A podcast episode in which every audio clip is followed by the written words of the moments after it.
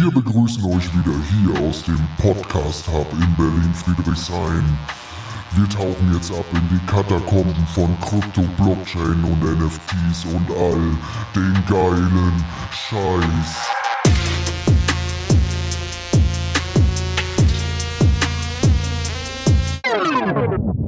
Das ist Berlin, verstehst du?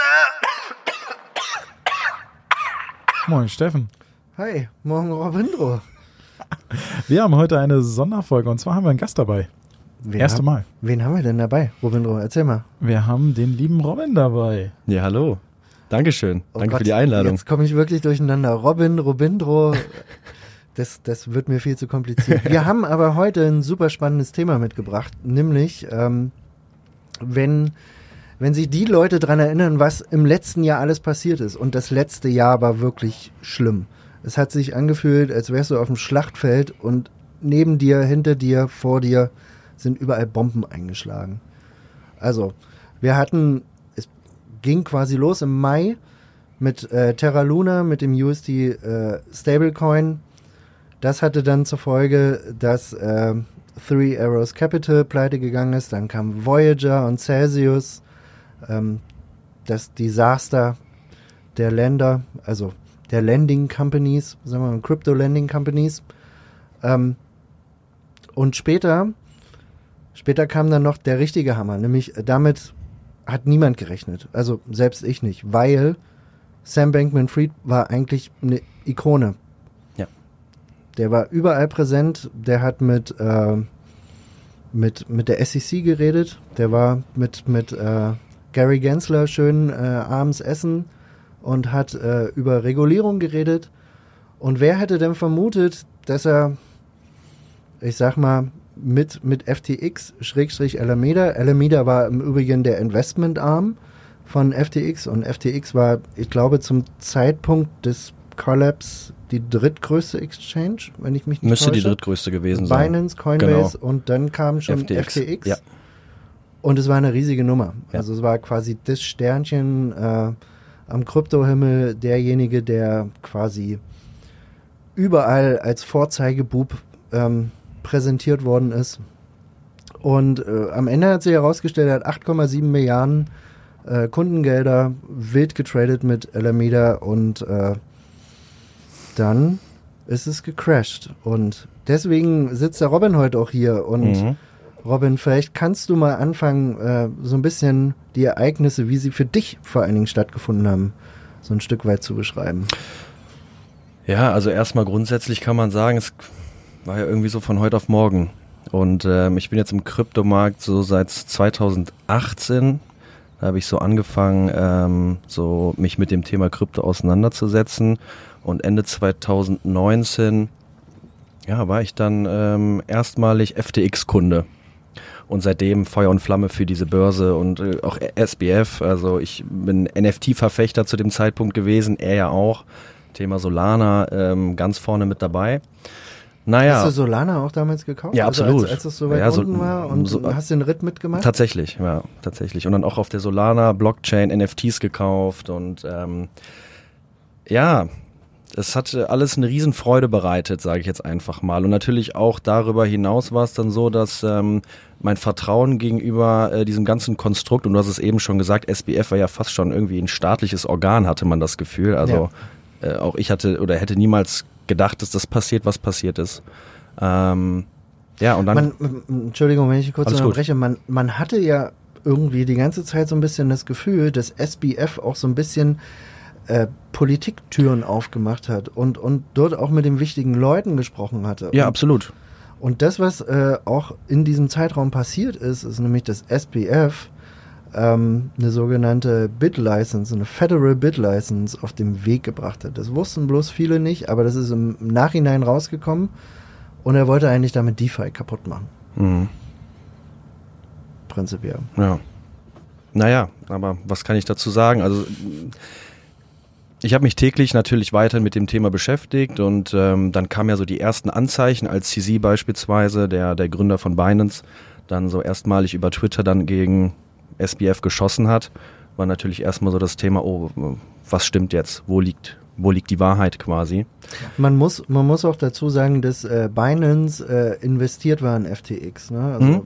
war frü früher Investor und ich Richtig. bin mir jetzt unsicher, wie groß der Share war. Ich habe Mhm. mal was von 20, 25 Prozent gehört und äh, SBF wollte dann Binance raushaben. Und ich Mhm, glaube, es war genau. auch 2021, wo sie, ich meine, für zwei Milliarden die Bude rausgekauft haben. Ähm, Ging da um den FTT-Token.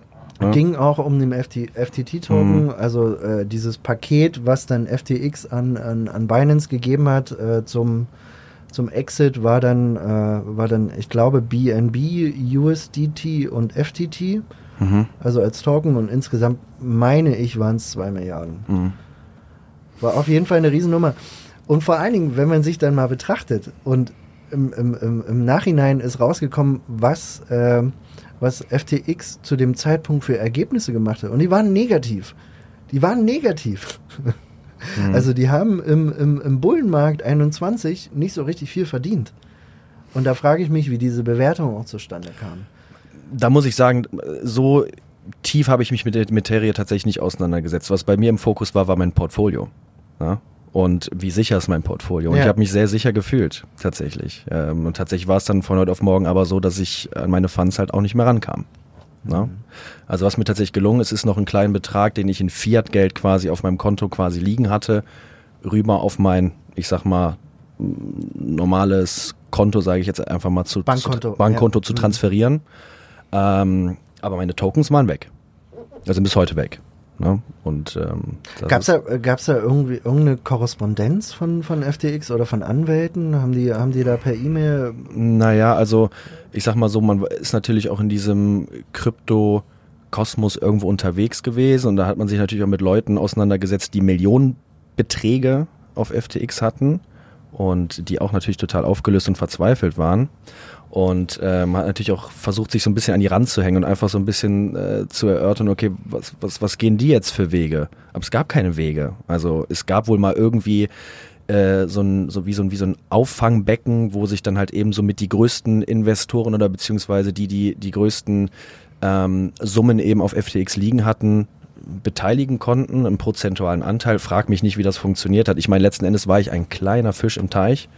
Ähm, ja, aber das ist, das ist Stand jetzt und äh, das war natürlich sehr, sehr, sehr extrem, weil ähm, auch ich ein absoluter Verfechter von dieser Börse war Ja. und auch tatsächlich mit der mit der Aufmachung der Börse extrem zufrieden war. Ich habe tatsächlich auch darüber äh, auch getradet. Also es war nicht mehr nur so, dass es mein, mein Wallet quasi war, sondern ich habe tatsächlich auch darüber auch teilweise Hebeltrading äh, gemacht und auch Daytrading.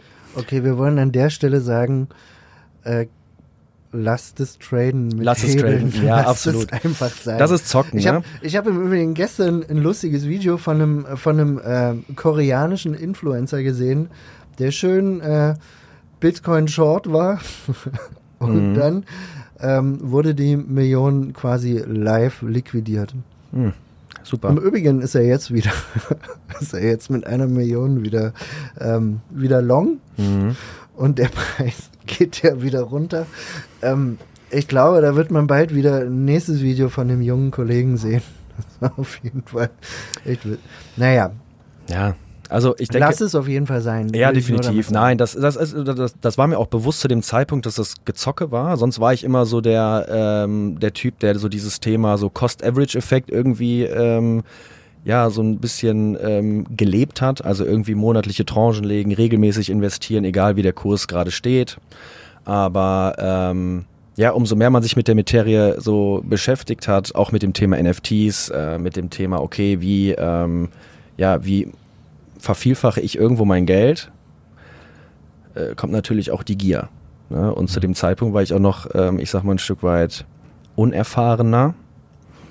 Und ähm, ja, dann hat man sich das, was man sich irgendwo aufgebaut hat, dann natürlich äh, zerschossen irgendwo. Ne? Hattest du denn äh, zu, dem, zu dem Zeitpunkt, als äh, FTX quasi äh, kollabiert ist, noch andere Börsen, Binance, Mhm. Absolut. Coinbase? Ja. ja, ja. Also ich hatte noch ein, ein Ledger Wallet quasi. Ja. Ne? Und auch Binance tatsächlich ähm, hatte ich auch. Ich muss mal gerade überlegen. Ja, das sollte es dann aber quasi auch schon gewesen sein. Ich hatte das, das klassische Phantom Wallet, Metamask quasi, ne? Also genau diese, diese Zugänge, die du halt quasi brauchst, um halt auch NFTs zu traden. Ähm, die habe ich bis heute auch und ähm, ja, mit denen bin ich tatsächlich auch bis heute glücklicherweise noch, noch zufrieden. Aber ähm, das Problem ist halt, oder beziehungsweise das Problem war an der Stelle, dass halt ähm, auf FTX natürlich das meiste vom, von meinem Geld, sage ich jetzt einfach mal, was ich in Krypto investiert hatte, lag. Aber du hast dann am Ende auch, es war quasi zu spät. Du Es war, konntest- es war zu spät. Ja, die Tore waren zu. Genau, also was ich bei FTX super fand, war tatsächlich, dass es ging alles super schnell. Also ich hatte äh, viele, viele Trading-Plattformen, viele Börsen ausprobiert, aber FTX war die schnellste. Also Gewinne mitzunehmen, auszuzahlen, ähm, aber auch Geld einzuzahlen. Also es ging alles super, super schnell. Und ähm, das hat, war das, was mich an dieser, an dieser Börse so fasziniert hatte. Und ähm, ja, deswegen war ich da halt eben auch so, ähm, so, so ein Verfechter von.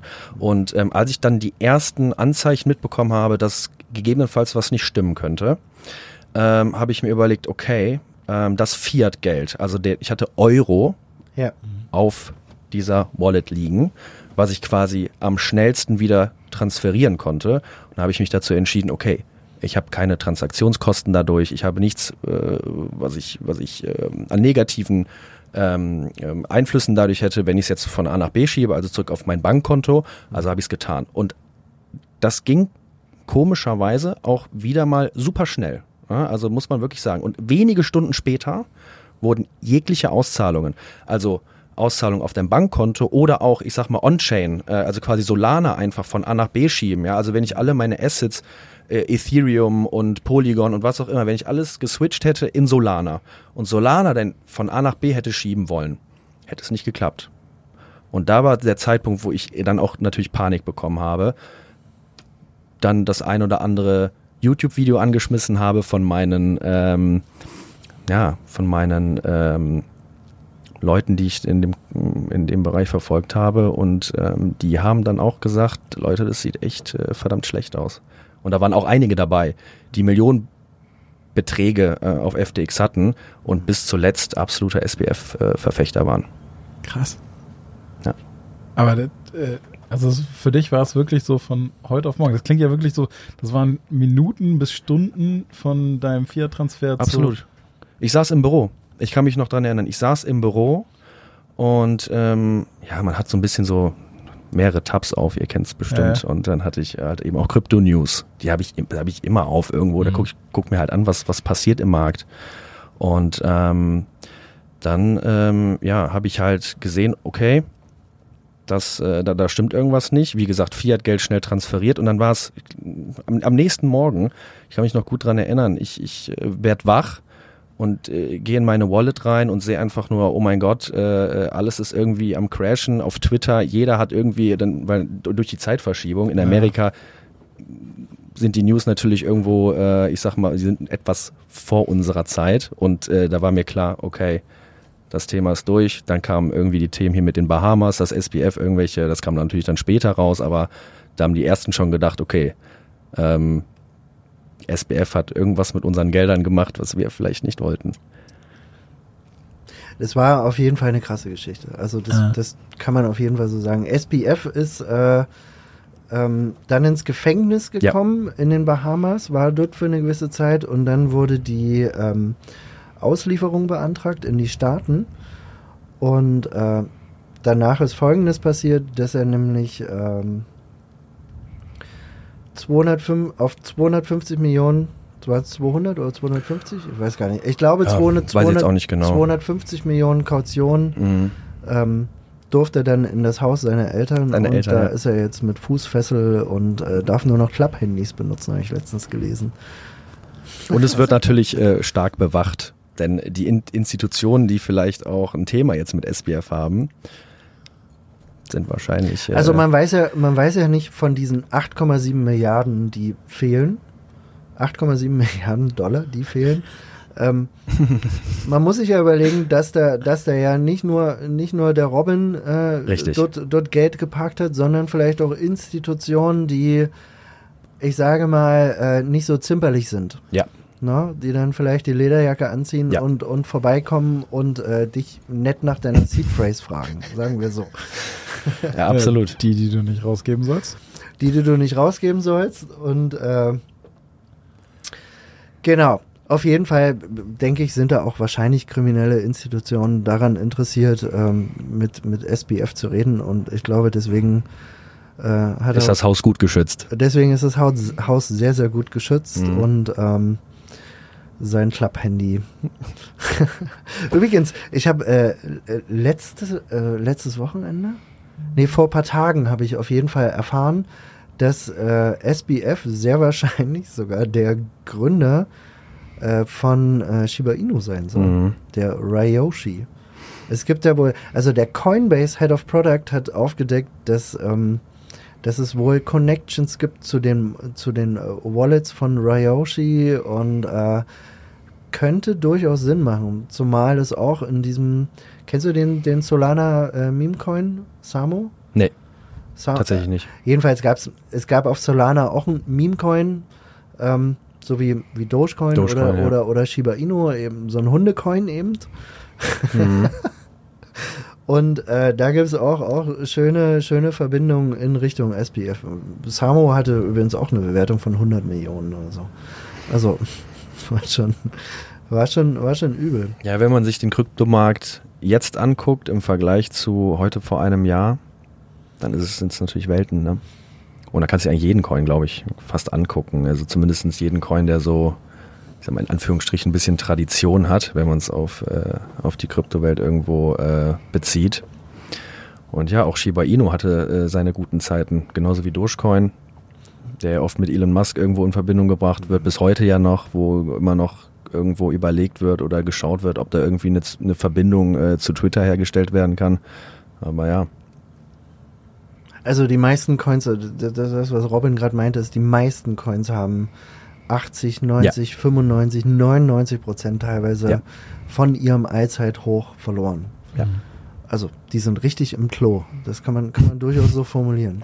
absolut. Ähm, aber das br bringt ja auch eine Chance mit, nicht, ne? äh, mit sich. Ja. Also das heißt, du kannst jetzt 50 mal mehr Coins kaufen als zum Allzeithoch. Beziehungsweise du machst eigentlich schon 50x, wenn der wieder beim Allzeithoch ist. Und für gewöhnlich ist es so, dass das Allzeithoch eigentlich verdreifacht wird. Also so rechne ich meistens. Das, ne? Also, das ist auf jeden Fall meine Formel. Aber ich will jetzt auch nicht so viel von meinen Formeln preisgeben. Ähm, vielleicht gibt der, der Robin noch mal ganz kurz preis. Was hast du äh, aus dieser ganzen Situation, die komplett eklig war und emotional Mhm. scheiße? Mhm. Wir können es durchaus mal Ja, so absolut, formulieren. absolut. Was sind so deine Learnings? Was, was, was hast du da für dich vor allen Dingen äh, so an erster Stelle mitgenommen Mhm. in Richtung Sicherheit, Ja. Ledger, Ja. andere Ja. Börsen, etc.? Also das erste, ähm, was ich getan habe, weil ich auch so ein bisschen in, ich sag mal, etwas konservativen, äh, konservativen Anlageklassen unterwegs bin, ist halt das Thema Diversifikation. Also nicht nur innerhalb der Coins, sondern halt auch innerhalb der Börsen. Das mal zum einen. Also, ähm, dass man nicht nur eben auf, auf einer Börse sein ganzes Geld parkt, sondern halt eben auf mehreren. Äh, zum anderen aber auch eben, dass man die Tranchen, die man investiert, ähm, vielleicht auch etwas kleiner hält. Ja, also mittlerweile gehe ich eher so nach dem Prinzip dieses, dieses klassische Dreieckprinzip, sage ich jetzt einfach mal, und oben in der Spitze liegen die Risikoassets. Und da will- sage ich jetzt einfach mal, kommt dann von dem, ich sag mal, gesamten, der gesamten Tranche, die du jetzt in, in meinem Fall irgendwie im Monat investieren willst, quasi, ich sag mal, der, der kleinste prozentuale Anteil irgendwo rein. Das heißt, der Die, Sch- Hund, die, die, die Hundecoins. die Hunde, ja genau, aber die Hundecoins sind in dem Fall tatsächlich auch beispielsweise Bitcoin und Ethereum, also in, in, Ja. in Shitcoins, da bin ich komplett raus, äh, bin ich ganz ehrlich. Ähm, da ähm, beschäftige ich mich auch nicht mehr mit, muss ich ganz ehrlich sagen, weil es auch sehr viel Zeit dafür draufgegangen, sich damit zu, zu auseinanderzusetzen. Ähm, und ich habe für mich tatsächlich auch jetzt ähm, ja den Entschluss getroffen, dass ich Geld investiere, was ähm, tatsächlich Geld ist zum Ausgeben. Also es ist kein Geld, wo ich sage, dass, dass, dass ich das jetzt brauche oder Geld, was ich jetzt in eine Lebensversicherung oder in ETFs oder in irgendetwas anderes parke oder Geld unters Kopfkissen lege, wo ich irgendwann mal in 20, 30 Jahren dran will, sondern es ist Geld, was mich vielleicht irgendwann wohlhabend macht, macht, aber wenn es nicht so ist, dann ist es so. Ne? Also quasi Geld, was ich wahrscheinlich eh verkonsumieren würde. Ähm, und da nutze ich jetzt aktuell tatsächlich, um einfach jetzt mal Name-Dropping zu machen, Binance, weil sich Binance in der Krise tatsächlich ja jetzt auch durchgesetzt hat und auch du mir ja den Tipp gegeben hast, dass ich vielleicht mir die Börse nochmal angucken sollte. Ähm, tatsächlich arbeite ich da aber auch mit so sehr, ja, ich sag mal, auch, auch deutschen Institutionen jetzt zusammen, Stuttgarter Börse, Bison, ähm, zusammen mit äh, der Solaris Bank quasi und halt eben auch ein Ledger Wallet. Also quasi ein Wallet, wo einfach keiner ran kann, außer ich. Und ähm, ja, ich, ich hoffe einfach. Äh, also das Risiko ist natürlich immer noch im Hinterkopf und äh, man ist viel ängstlicher als vorher. Also es ist, es ist echt heftig. Also ähm, was ich aber auch gelernt habe dadurch ist, dass ich äh, nicht mehr täglich in meine Wallets gucke. Das macht denke, ja auch nicht mehr so viel Spaß. Nee, Wie leider 2000, nicht. Ja. 2021 hast du denn jeden Tag reingeguckt? Oh Gott, das sind schon 30 Prozent mehr. Ja und dann mal es wieder 5% mehr. Also es hat ja, wenn die, ich sag mal, die Candles sehr, sehr grün sind mhm. und, und du wirklich Geld verdienst, dann guckst du auch gern ja. oft rein. Ja. Und auf dem Weg nach unten macht es halt nicht so viel Spaß, muss man auch ehrlich ja, sagen. Ja, das ist so, man, man hatte damals halt wirklich das, aber was heißt damals, ist jetzt auch noch nicht so lange her, aber man hatte wirklich das Gefühl, du kannst halt äh, von heute auf morgen äh, mehrere tausend Dollar machen. Definitiv. Definitiv. Und das Definitiv. Gefühl hast du die ganze Zeit irgendwie. Und, ähm und, es, und, und, und es wurde halt äh, eigentlich prinzipiell immer risikoreicher. Also beziehungsweise ab so einem gewissen Punkt, und ähm, da, da will ich mich gar nicht ausschließen, ab so einem gewissen Punkt denkst du, bist der König der Welt. Was, was soll mir passieren? Guck dir das an, was hier, was, was, was hier mit den Krypto-Wallets passiert. Alles steigt. Du kannst, du hattest das Gefühl, du kannst nicht verlieren. Ja. Dass du nur gewinnen kannst. Es gab nur einen Weg und der Weg war nach oben.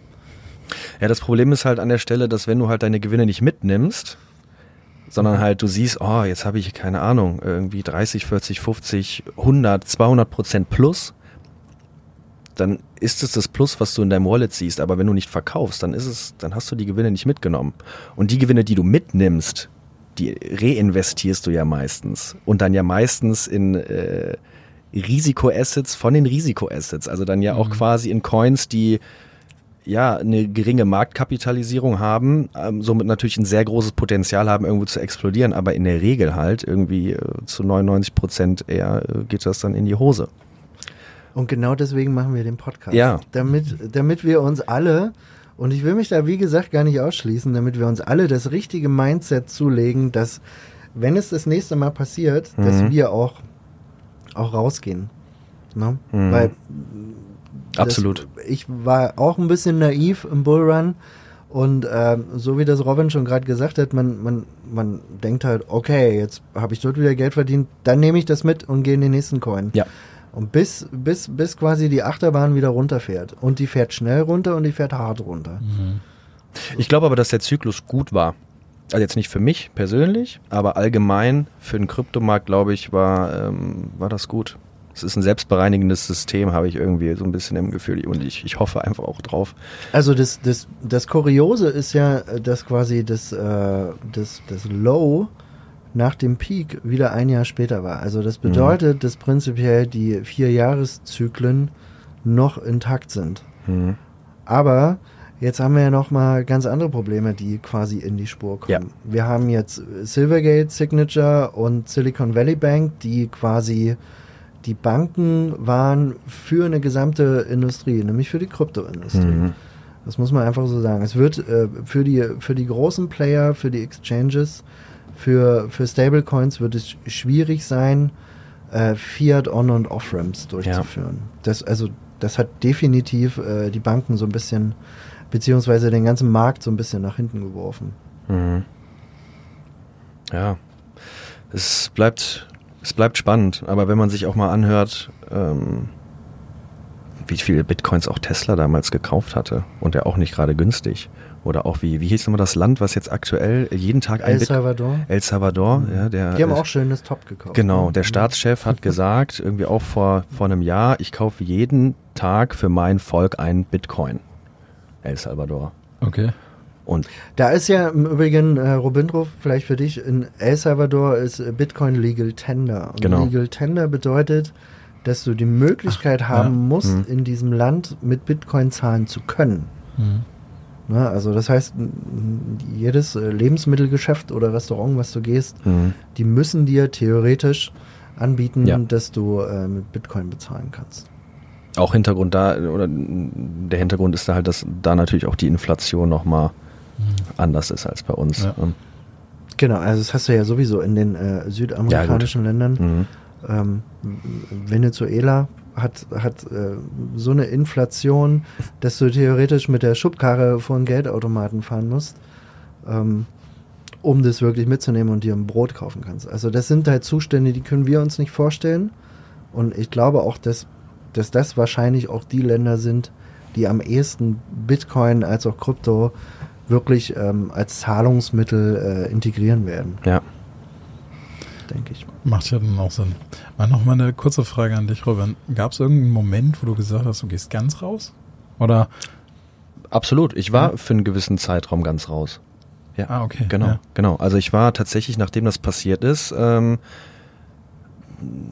frustriert und, äh, und natürlich auch irgendwo gekränkt, weil ich natürlich auch, und das muss man auch ganz klar dazu sagen, natürlich auch meinem Umfeld, meinen Liebsten, geraten habe, mal, Leute, Krypto ist die Zukunft. Ich Mhm. war fest davon überzeugt, meine Freundin äh, habe ich äh, dazu gebracht, zu investieren. Und das schmerzt natürlich. Und Ja. äh, dann war es natürlich so, ähm, dass ich gesagt habe, nee, äh, Leute, das, das, das fasse ich nicht mehr an. Und ähm, ich habe es auch so ein bisschen für mich, für mich abgeschrieben und gesagt, ähm, das ist nicht mehr meine Anlageklasse. Und ähm, dann war es aber so, dass sich dann nach einigen Monaten das Ganze wieder relativiert hat. Und ich mir gedacht habe, ich komme irgendwie mit diesem, ich, ich, ich verstehe, ich verstehe die Blockchain, ich verstehe die Technologie, zumindestens bin ich, also nicht, nicht vollumfänglich, muss man auch dazu sagen, und nicht auch in der Tiefe, aber ich glaube daran, dass es langfristig in einer ähm, in einer Welt, wo immer mehr Geld, Papier gedruckt wird, mit, mit, mit keinem Wert, mit keinem faktischen Wert dahinter, dass Assets, die deflationär sind, wie Bitcoin, zu dem man sagt, dass es nur 21 Millionen gibt, irgendwann definitiv die Gewinner sein können. Ne? Dazu zähle ich aber beispielsweise auch Gold. Ne? Und das ist natürlich nochmal wirklich komplett der Gegenpol, sage ich jetzt einfach mal, zum, zum Bitcoin oder zu Krypto. Ähm, aber ich dachte mir, nicht investiert zu sein, ist, ähm, ist ein Fehler äh, im Vergleich zu ein bisschen, oder ein wenig investiert zu sein.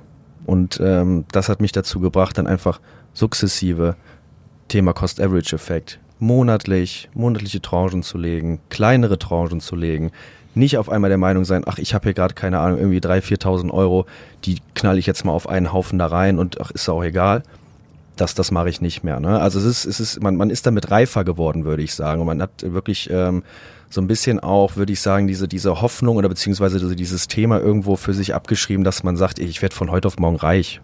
So, ich kaufe irgendwie irgendeinen Coin, der hat irgendwie zig Nullen und äh, hatten wir letztens drüber gesprochen und du denkst ja, wenn der auf einen Euro steigt oder auf einen Dollar steigt, dann, äh, dann bist du ja, bist, bist ja, bist ja reich, aber das ist halt einfach äh, nicht realistisch. Und ähm, dann habe ich halt für mich einfach gesagt, okay, ich konzentriere mich auf fünf Coins, fünf Coins, an die ich glaube, wo ich auch eine reale Anwendung äh, im Leben irgendwie sehe langfristig und auf die stürze ich mich und auf die splitte ich quasi dann immer meine Investition.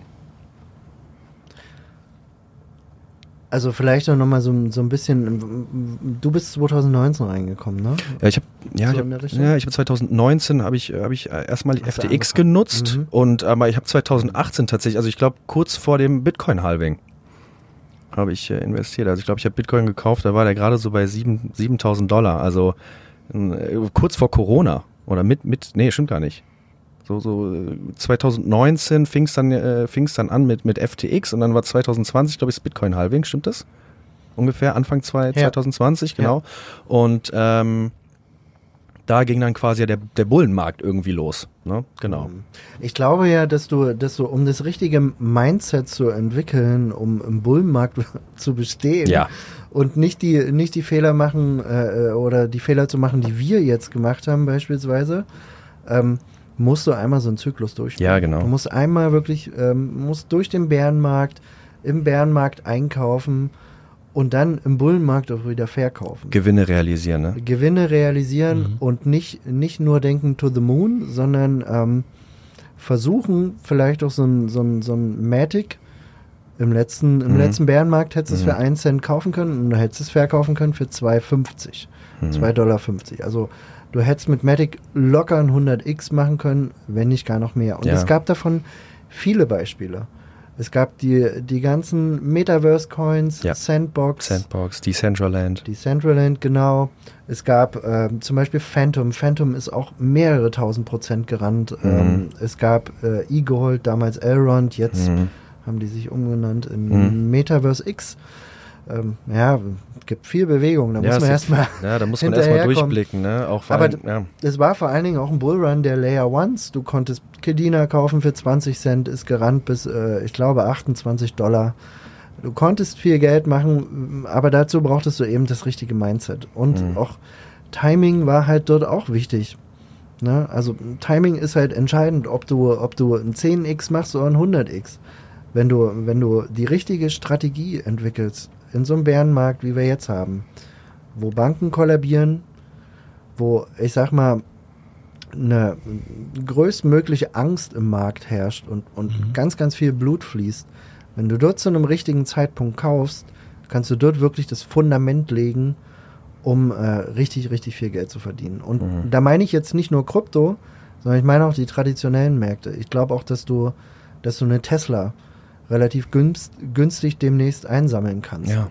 weil eben ähm, weil eben die traditionellen Märkte durch die durch die Banken runtergerissen werden. Also wir- jedenfalls denke ich, dass wir dass wir relativ viel Angst am Markt sehen werden und ähm, dass Krypto eben relativ stark immer noch äh, korreliert am, am S&P und Nasdaq. Ja.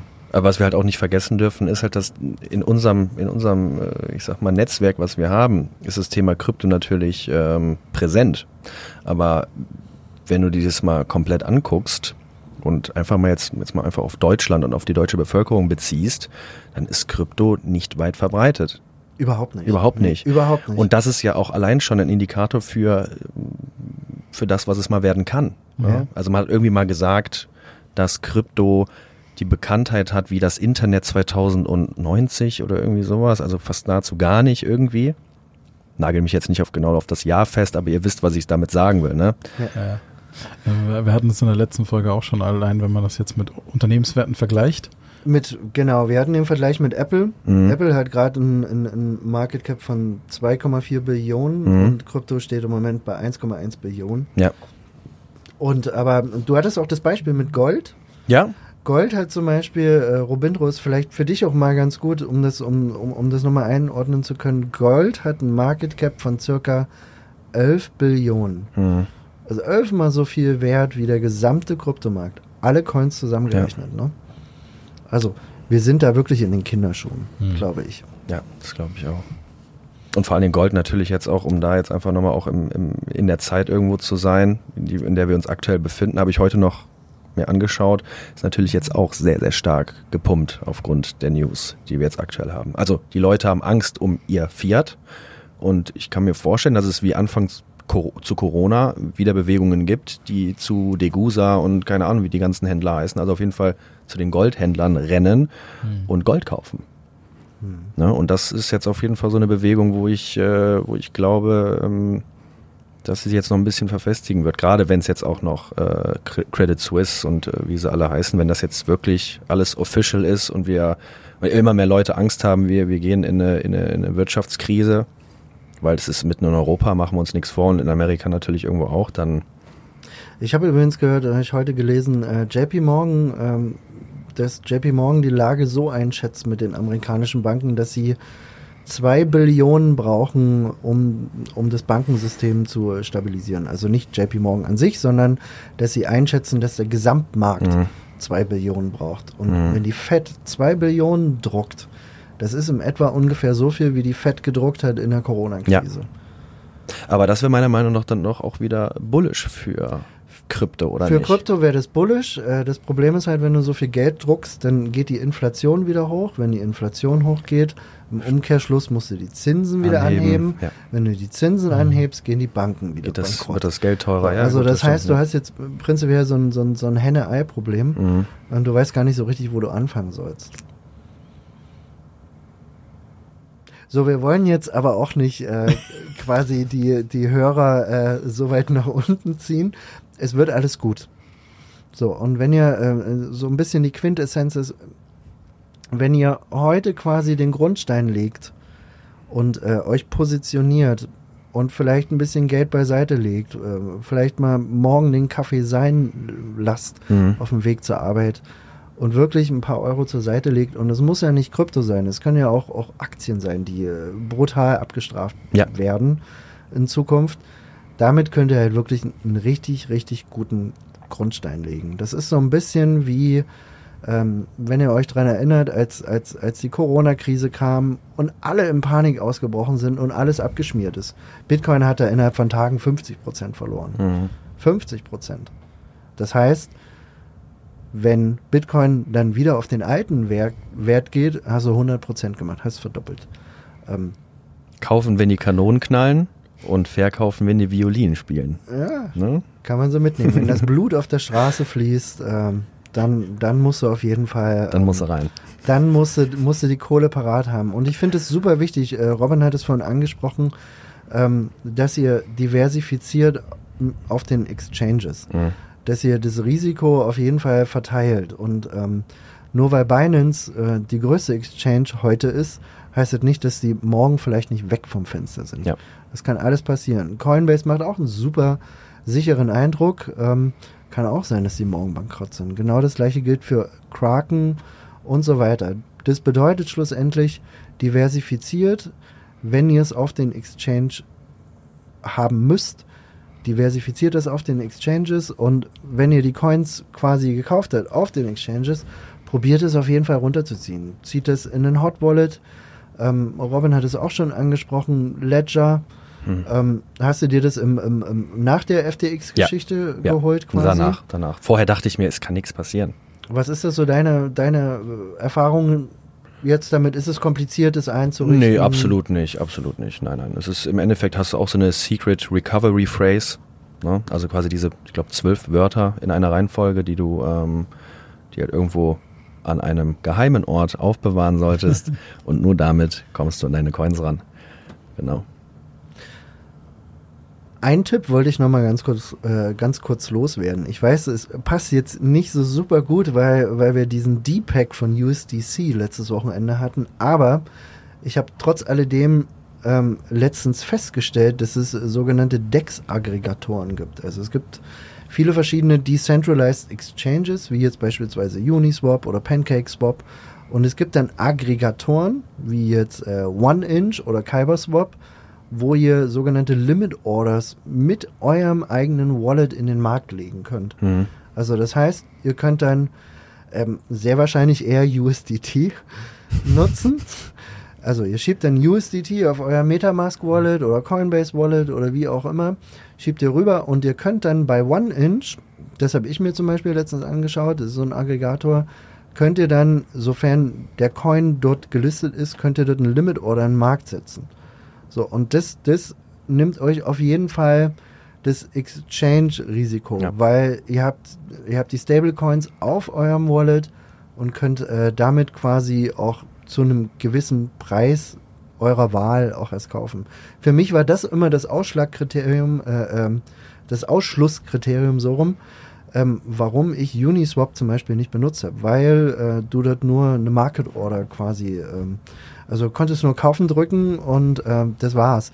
Aber du kannst eben jetzt mit so einem Aggregator so eine Limit Order in den Markt legen und warten, bis der Preis runterkommt und dann kannst du so kaufen. Also es gibt OneInch und KyberSwap.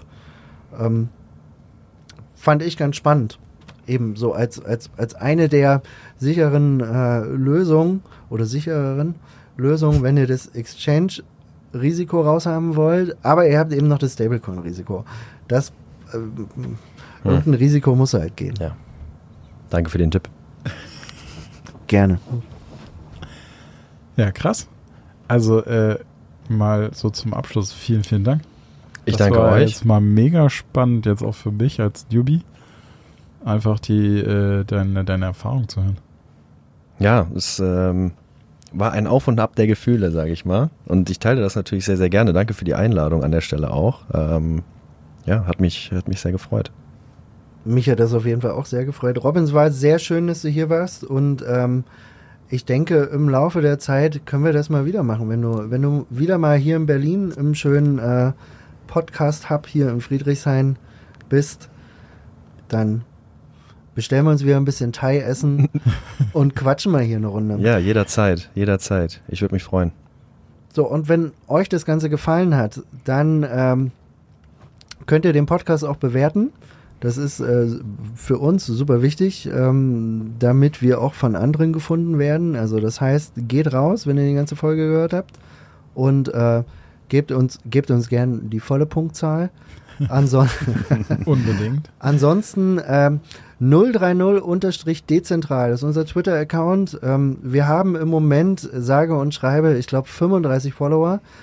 Ähm, und ich habe vorhin mit Robinro gequatscht und jetzt haltet euch fest. 5000 wollen wir bis zum Jahresende haben und dafür brauchen wir euch und dafür müsst ihr uns folgen. Das Ähm, wird klappen. Dankeschön. Danke. Und Robinro, weißt du was? Was? Die nächste Folge wird Der Hammer.